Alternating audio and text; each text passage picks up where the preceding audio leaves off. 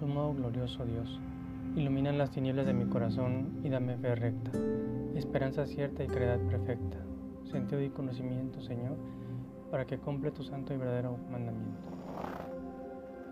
Nuestra vida pareciera que está sacudida por preocupaciones, las enfermedades, la violencia, las injusticias, etc. Todo indica que nuestro Maestro está dormido, pero no, no, no es así. Él está muy dependiente de nosotros, tanto así que no nos pregunta lo que nos pasa, simplemente sabe que nuestra situación es así y nos dice con una tranquilidad que tengamos fe, que confiemos porque Él está con nosotros en todo momento y más en momentos tan complicados. Jesús, mi vida a veces tiembla, tengo miedo, mi corazón se sacude con las olas y la tormenta.